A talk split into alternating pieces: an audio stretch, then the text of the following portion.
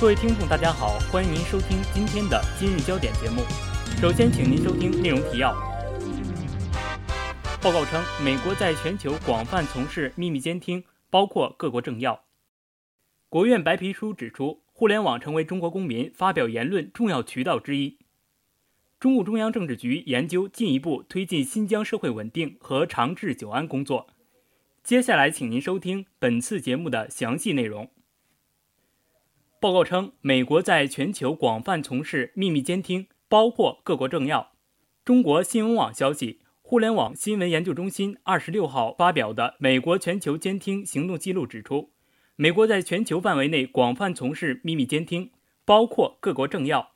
该记录援引二零一三年底英国《卫报》的报道称，包含联合国秘书长潘基文、德国总理默克尔。巴西总统罗塞罗等多达三十五位国家领导人都出现在美国国家安全局的监听名单上。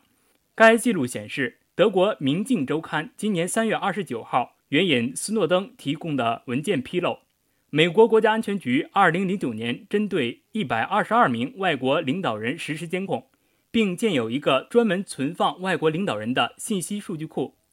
其中关于德国总理默克尔的报告就有三百多份。据德国《明镜在线》报道，联合国总部、欧盟常驻联合国代表都在美国国家安全局的监听范围之内，监听范围涉及政治、经济、商业等领域。该记录还称，斯诺登提供给英国《卫报》的一份文件显示，美方设于英国北约克郡一处情报分支机构在2009年的二十国峰会上监听德国时任总统梅特韦杰夫与国内的卫星通话。这次监听的时间是梅德韦杰夫与美国总统奥巴马举行会谈后数小时，两人在会谈中刚刚建立互信，达成一致。国务院白皮书中指出，互联网成为中国公民发表言论的重要渠道之一。中国新闻网消息，国务院新闻办公室二十六号发表的《二零一三年中国人权事业的进展》白皮书指出。中国政府致力于促进和保护本国人民的言论自由，互联网成为公民表达意见和发表言论的重要渠道之一。白皮书指出，二十年来，中国投入大量资金建设互联网基础设施，建设起了覆盖全国、惠及全民的互联网基础设施，促进了互联网的普及和应用。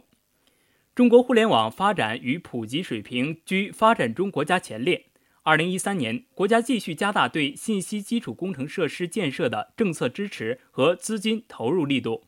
普及推广卫星通讯、光纤通讯、计算机网络等技术，实行宽带中国战略，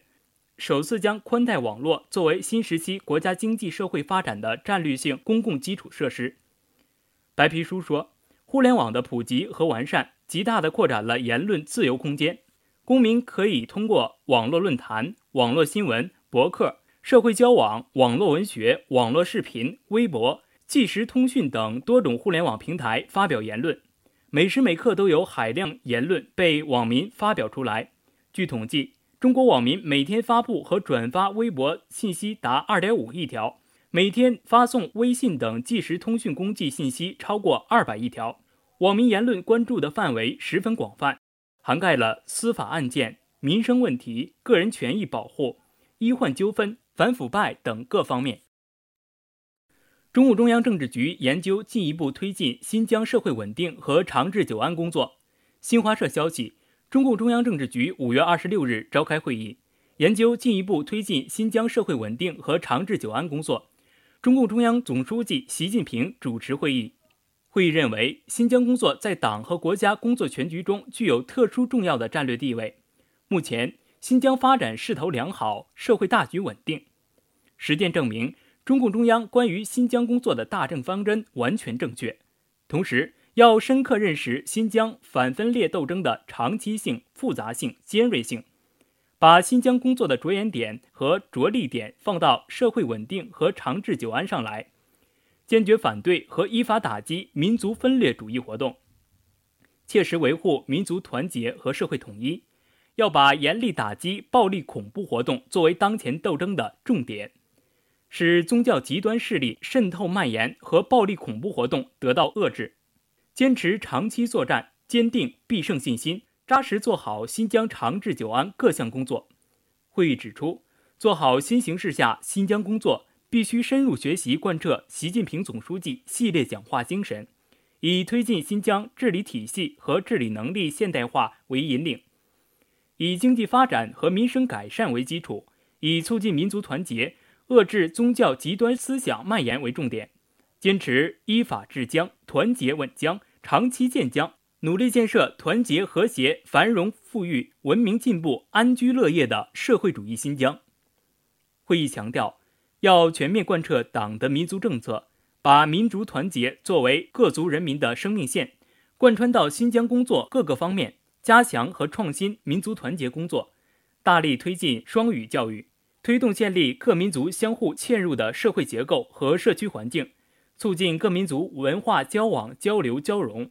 巩固平等、互助、和谐的社会主义民族关系。今天的节目就为您播送到这里，导播楚迪，编辑李浩南，播音孙雪松。接下来欢迎您收听本台的其他节目。